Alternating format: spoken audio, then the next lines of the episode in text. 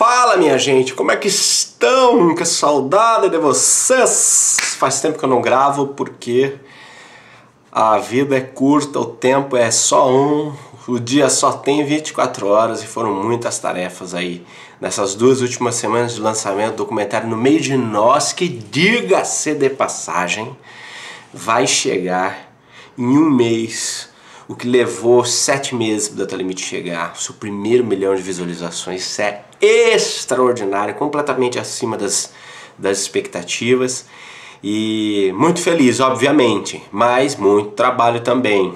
Afinal de contas, todo mundo ainda corre para pagar as contas, né? Faz parte. Olha só. Lembra daquela novela Meu Bem e Meu Mal? Meu bem,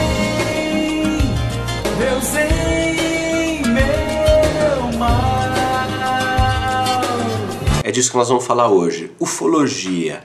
Nós vamos falar do bem e do mal ligados a questões ufológicas. O bem e o mal existem, eles estão ligados à questão ufológica, eles se manifestam através da questão da ufologia e das visitas que estão acontecendo? Vem comigo!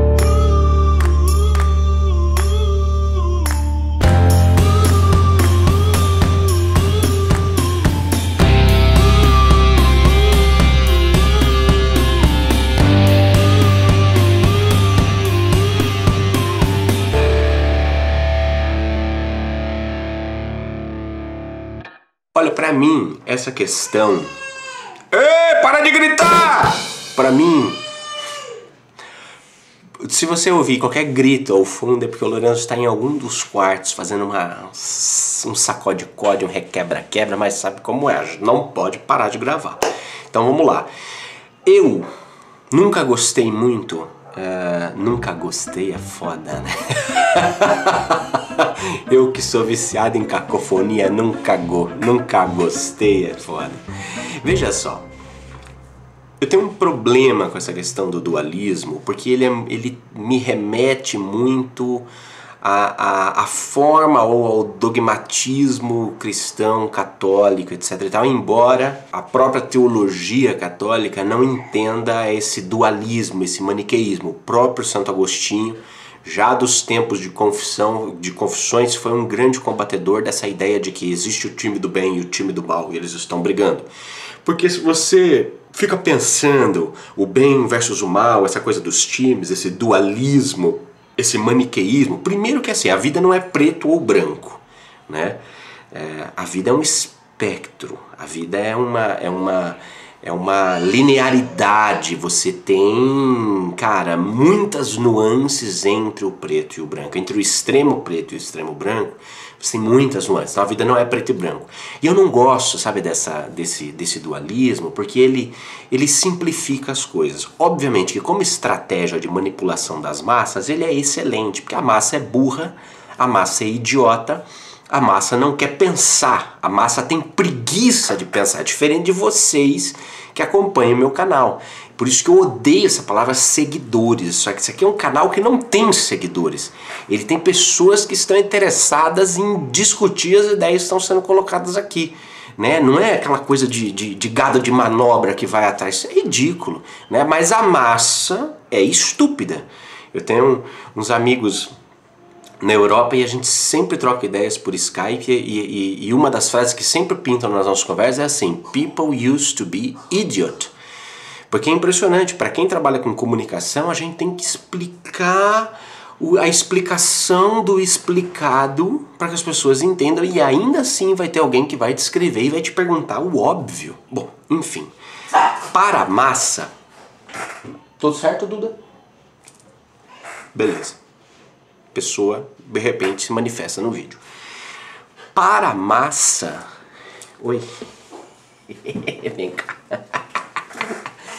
para a massa é muito mais fácil você falar Deus ou diabo. É muito mais fácil. Você entendeu? Então fica esse dualismo. Você tá bem? Então você tá com Deus. Você tá fudido? Então você tá com o diabo. É isso, então vem aqui, você vai dar uma grana pra gente, nós vamos libertar você do diabo. Olha que, que fácil que é, né?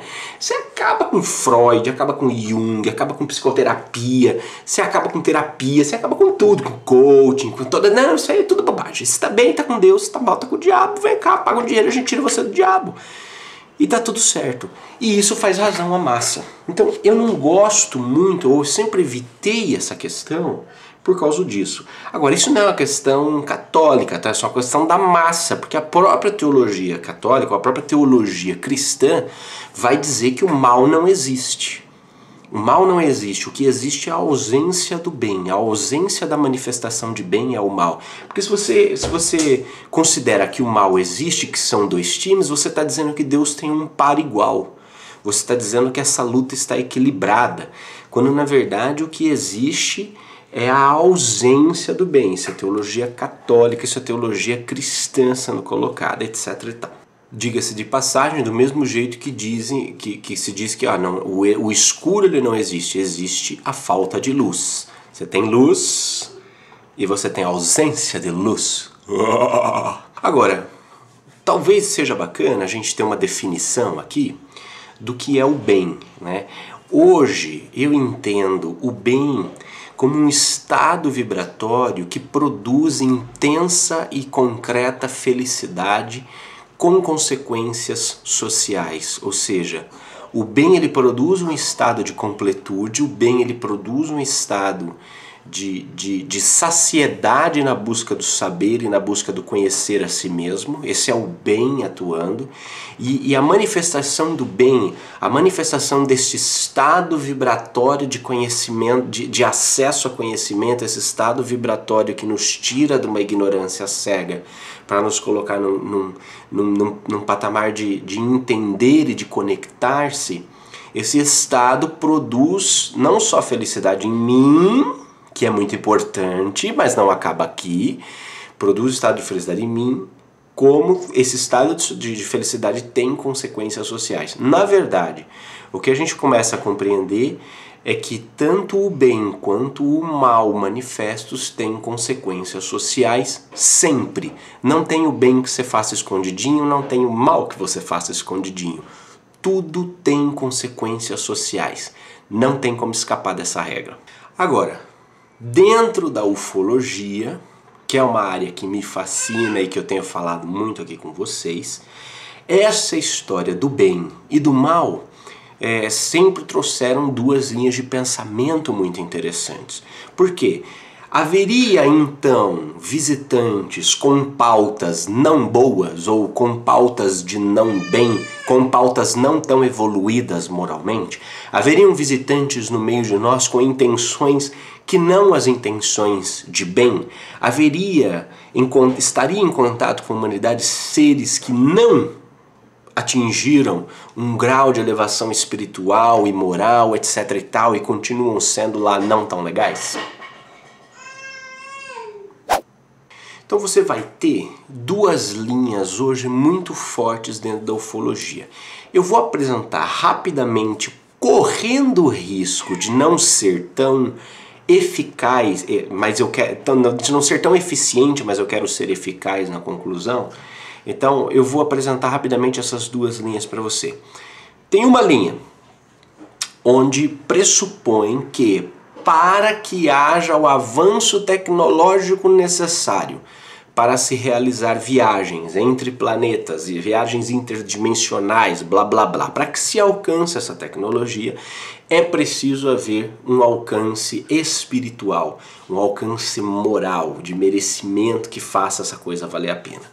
Logo, se essa teoria se valida, você tem duas questões. Primeiro, uma evolução que vai se tornando cada vez menos material, portanto, esses visitantes seriam muito mais sutis na sua composição material, eles não seriam tão sólidos quanto nós, já estariam mais para seres espirituais, ponto número um, e por isso, ao chegar aqui, eles se adensariam ou não conforme a necessidade. Então, toda a pauta, quer dizer, para que se atingisse esse estado, seria necessário que uma evolução moral e espiritual acompanhasse, então se o cara consegue, ou se essas civilizações conseguem chegar até aqui, significaria que todas elas já atingiram esse patamar. E quem ainda não atingiu esse patamar moral e espiritual necessário para conseguir essa tecnologia e fazer essas viagens, ainda estaria contido nos próprios planetas de origem, matéria, etc e tal, não estariam nem não seriam capazes de fazer esse tipo de viagem. Então, nesta linha, os seres que estariam atuando no meio de nós seriam todos seres bons, benéficos de agenda benéfica. Aí você tem uma outra linha que vai dizer o seguinte, que não, não é necessário que haja evolução moral é, para que o, a, o alcance da tecnologia aconteça. Outras, outras, é, outros meios para atingi-lo poderiam ser plenamente factíveis e, portanto, os seres que nos têm visitado têm pautas distintas de acordo com o grau de moralidade e espiritualidade que atingiram. Veja, se por um lado me parece lógico que nós temos uma pauta é, de merecimento para alcance de tecnologia, isso para mim parece lógico. Por outro lado, eu também entendo que nem sempre o mérito em prol do bem é recompensado só com, a, com, a, com o alcance da tecnologia.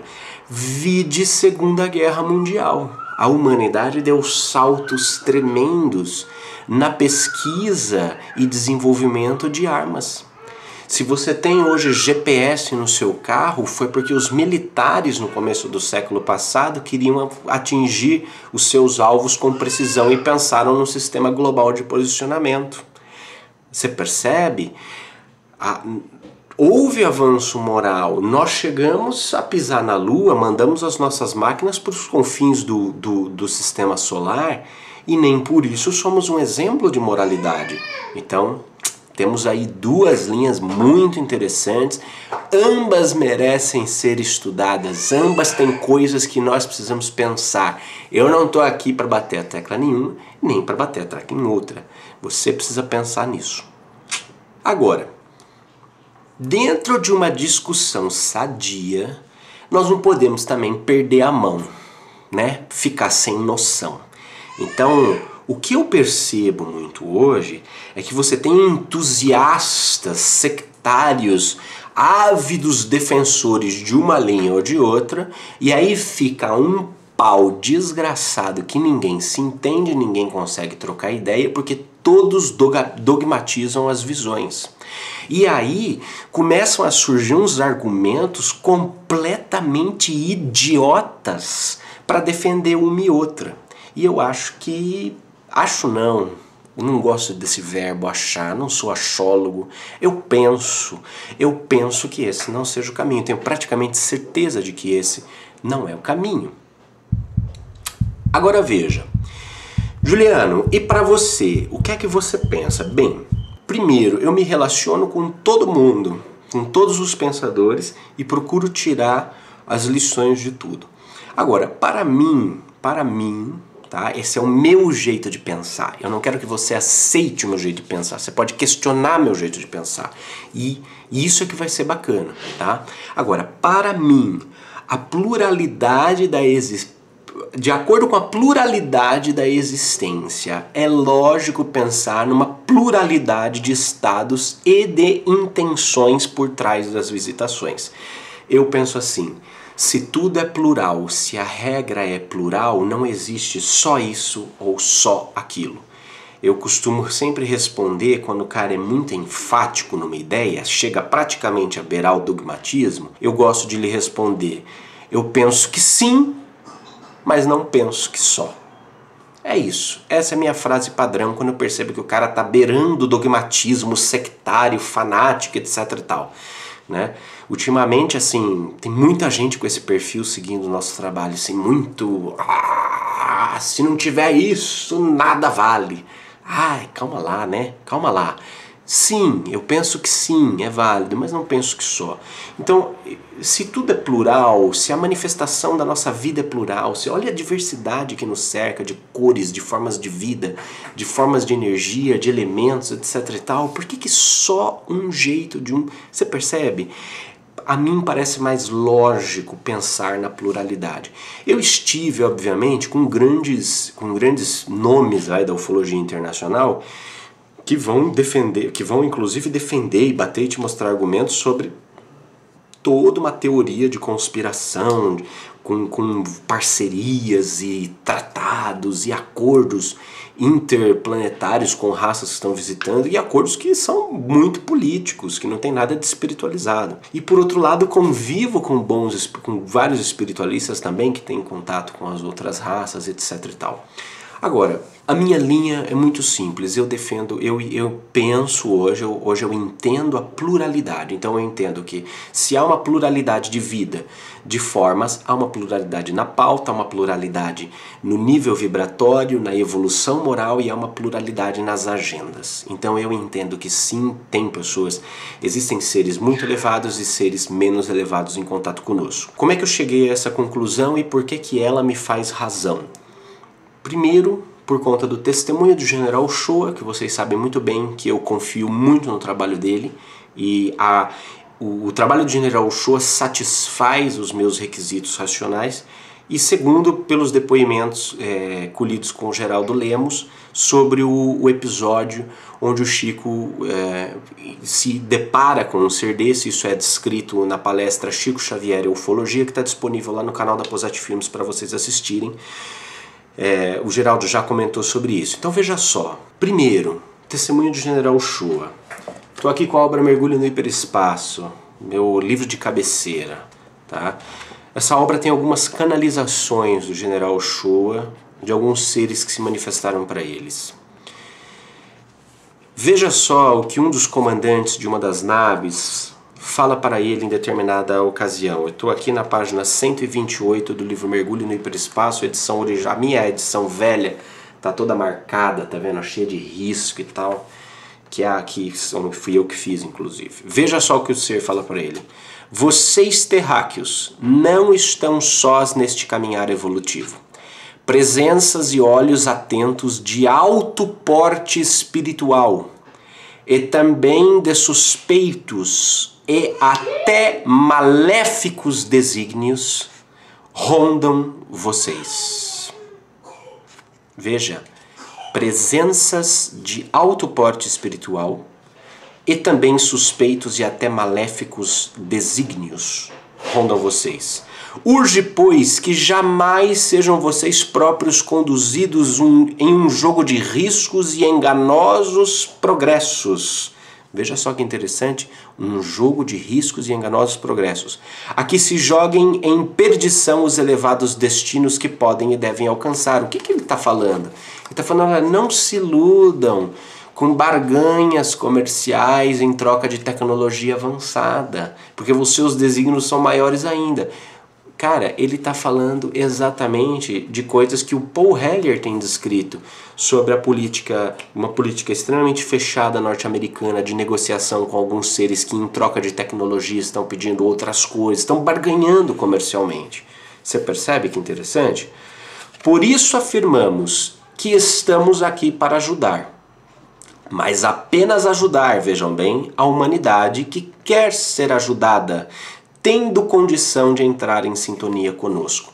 Então poderão receber e ter e receber o que possamos dar de nossa experiência realizada no mesmo caminho ascensional. A nossa caminhada só é bastante mais avançada. Veja, então, estes seres de Alexânia, estes seres que se comunicaram com o general, estão dizendo que estão aqui para ajudar. Então você tem uma pauta, só que eles estão alertando sobre outras pautas. Então eu confio demais neste cara aqui, ó. Confio demais nesse cara. Sabe por quê? Patrimônio moral. Já já eu explico. Veja Geraldo Lemos. O Geraldo vem e traz a história do Chico. Está lá descrita, né? O Chico, eles estão viajando, o carro morre, eles avistam uma nave, tal, tal, tal, sai um ser muito grande. E o Chico começa a ficar com medo. O próprio Emmanuel vai falar para o Chico: olha, reza que esse aí não é coisa boa reza porque a coisa não tá boa. Eles começam a entrar em oração no carro, em vibração, o ser se afasta e uma abdução de uma vaca lá acontece, eles vão embora. E o Chico fica com medo, o Chico fica apavorado com aquilo que estava acontecendo. Veja só, é depoimento? É depoimento. Agora, aquilo que eu estava dizendo, é, é, questão de patrimônio moral. Eu conheço pessoalmente o Geraldo Lemos. Conheço pessoalmente, é meu amigo, eu acompanho o trabalho dele, acompanho meu trabalho, tá tudo bem, lindo, maravilhoso. O que é que eu posso dizer para você sobre Geraldo Lemos? Geraldo Lemos, como General Shoa, como tantos outros, como Mônica de Medeiros, com outras pessoas que, que eu acompanho, né? É, Gilda Moura, é, o próprio Paulo. O que é que eu posso dizer para você de Geraldo Lemos, que é como eu posso dizer para você de Ushua, são pessoas que têm um patrimônio moral muito grande. São pessoas que não dependem de likes, de joinhas, de, de, de público para serem quem são, para fazerem o que fazem. Veja, General Alfredo Moacir Uchoa era professor catedrático de mecânica racional da Academia das Agulhas Negras, que é a Harvard do Exército Brasileiro. Percebe? Um, um, um, cara que chegou ao cargo máximo do exército, né? que teve uma carreira brilhante dentro do exército, ele não tem motivo para se expor publicamente, ele já tem todos os seus egos e todas as suas carências realizadas no seu trabalho. Né? Ele tem toda a sua, a sua manifestação dignificada. Então ele não precisa, ele não precisaria entrar nesse tipo de coisa, tanto que ele reluta pra caramba até isto aqui acontecer, ele reluta muito, porque ele se censurava muito, ele tinha todo um, um receio de que, de que pudesse estar enganado e enganando, né? Então, perceba, são, patrimônios morais. A mesma coisa o Geraldo Lemos. Geraldo não precisa vender livro para viver. Geraldo não precisa nada disso. Então, tem, tem uma, uma e podia estar muito bem, cuidando dos seus negócios, vivendo a sua vida, mas é alguém absolutamente comprometido com uma obra. E alguém que não teria por que expor esse tipo de coisa, alguém que se torturou por quase duas décadas guardando tudo isso em segredo e que só agora, quando o Data Limit já conseguiu alcançar uma, uma, uma clareza com o público, é que ele tem liberdade para compartilhar tudo isso. Então você percebe? São testemunhos muito fortes. Eu ouvi até alguém dizendo assim sobre essa questão do Chico que Chico não seria não é, Chico não seria uma autoridade em ufologia para classificar um tipo de ser. Eu acho isso uma, uma, uma, uma, uma afirmação completamente infeliz infeliz e irracional. Porque veja, Chico não era autoridade em petroquímica, mas sabia que o Brasil encontraria res grandes reservas de, de petróleo no fundo do oceano. Chico não era autoridade em medicina, mas sabia que no futuro órgãos de plástico entrariam em substituição do, nos transplantes eh, de órgãos humanos. Chico não era uma autoridade em astronomia ou em exploração espacial, mas ele sabia que seriam encontrados bilhões e bilhões de litros de água água na própria lua. Então veja, Chico Xavier não era autoridade em muita coisa, mas o seu conhecimento espiritual lhe dava condições de falar tranquilamente. Então assim, Chico não era um idiota. E nós estamos falando de uma informação que Chico recebe de Emmanuel, como, mais, como dezenas de livros. Ou seja, está me dizendo que ah, Chico não, era uma não é uma autoridade de ufologia para classificar ET? Isso, isso é no mínimo uma informação infeliz.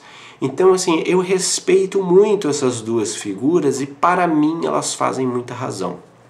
Para mim elas fazem razão demais. Agora, eu vou ler para vocês, para finalizar esse vídeo, um, um, dois pensamentos de Kardec quando, quando Kardec estava pensando, ele, tava, ele primeiro está falando do, do, de, dessas discussões e tudo mais, que eu acho que isso pauta muito bem. E para concluir mesmo esse pensamento que eu estou dividindo, dividindo com vocês, olha só. Poder, primeiro saiu na, na, na revista Espírita é, de janeiro de 1858. Esses dois pensamentos foram pensados numa pesquisa do Luiz Sérgio Marota, meu, meu mestre Jedi. Podemos pensar de modo diverso, sem diminuirmos a estima recíproca. Olha que interessante isso, né? Afinal de contas, que buscamos todos nessa palpitante e fecunda questão do Espiritismo? O esclarecimento. Antes de mais nada, buscamos a luz, venha de onde vier. E se externamos a nossa maneira de ver, não se trata de uma opinião pessoal que pretendemos impor aos outros. Entregamos-la à discussão e estamos dispostos a renunciá-la. Olha isso, Kardec falando, hein, gente? Que, tá, que entrega a opinião dele, a opinião que ele defende à discussão e está disposto a renunciá-la, desde que nos demonstrem que nos achamos no erro. Ou seja, é uma discussão de nível acadêmico. Cara, você não concorda comigo? Então assim, ó, aqui embaixo tem um campo chamado comentários. Comenta. Coloca a tua visão, coloca a tua opinião. Agora, com respeito, cara, porque eu não sou um Zé Mané. Eu não sou um trouxa, não sou um idiota que acorda todo dia de manhã e resolve gravar vídeo porque acha que é lindo. Não, cara. Nós estamos aqui numa busca de esclarecimento, de promover esclarecimento, de promover as coisas. Então vamos discutir. Eu não tenho problema nenhum de gravar um vídeo depois e falar que mudei de opinião. Eu não tenho compromisso com o meu próprio erro. Eu mudo, contanto que me convençam de que eu estou errado. Até agora, eu confio na mediunidade e na paranormalidade de General Show e confio na mediunidade e na paranormalidade de Chico Xavier. Se você me provar que esses dois não sabiam o que estavam fazendo, que eles estavam comendo cocô, que tudo que eles falaram é uma baboseira, cara, eu vou ter o maior prazer de mudar de opinião e passar a entender a sua opinião. Agora, se eles colocaram esse tipo de coisa, algum motivo tem. Então a minha racionalidade, a minha emoção, a minha meu, meu jeito de pensar me leva a concordar com eles. Mas percebe? Isso, se concordo ou se discordo, é a segunda pauta. A primeira pauta é o nosso esclarecimento, a, prim a primeira pauta é o nosso convívio fraterno. Veja o que ele vai dizer aqui depois, em Viagem Espírita de 1862. Se entre vós houver. Isso é o Lourenço gritando, mas ele não tá trancado sozinho no quarto, tá enjaulado, ele tá com a Priscila lá se divertindo. Enquanto eu gravo. Olha só o que o Kardec fala. Se entre vós houver dissidências, causas de antagonismos, se os grupos que devem todos marchar para um objetivo comum estiverem divididos será que estão? Nossa! Eu o lamento. Eu o lamento. Sem me preocupar com as causas, sem examinar quem cometeu os primeiros erros e me coloco, sem vacilar, do lado daquele que tiver mais caridade. Isto é, mais abnegação e verdadeira humildade, pois aquele a quem falta caridade está sempre em erro, ainda que coberto de algum tipo de razão, porquanto Deus maldiz a quem diz ao seu irmão, raca. Veja, Kardec é brilhante. Ah, tá rolando divisão? É uma pena. Não era para rolar. Era para todo mundo caminhar como uma pirâmide, né?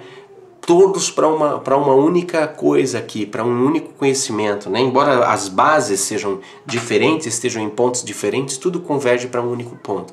Essa é a beleza da forma piramidal, essa é a beleza da nossa jornada de busca. Nós vamos todos chegar a esse estado de oceânico, onde todos de fato né, realizamos como um. Agora, se há divisões, eu lamento. Agora veja o que ele diz vocês estão brigando, eu fico do lado de quem tem maior caridade. Ou seja, ou seja, eu fico do lado de quem mais manifesta o amor, ainda que ele não tenha exatamente razão, eu fico do lado dele, porque no que importa, o que importa no final das contas é a quantidade e a qualidade de amor que você manifesta. Então, se é bom, se é ruim, se é X, se é Y, se é gordo, se é magro, legal, vamos discutir tudo, vamos tirar de tudo o melhor proveito. Mas no final das contas, é a qualidade do amor que nós manifestamos que define quem nós somos e onde nós vamos chegar. Então, esse é o principal ponto de avaliação. Tá bom? Tchau. Sempre avante é uma coisa bem importante.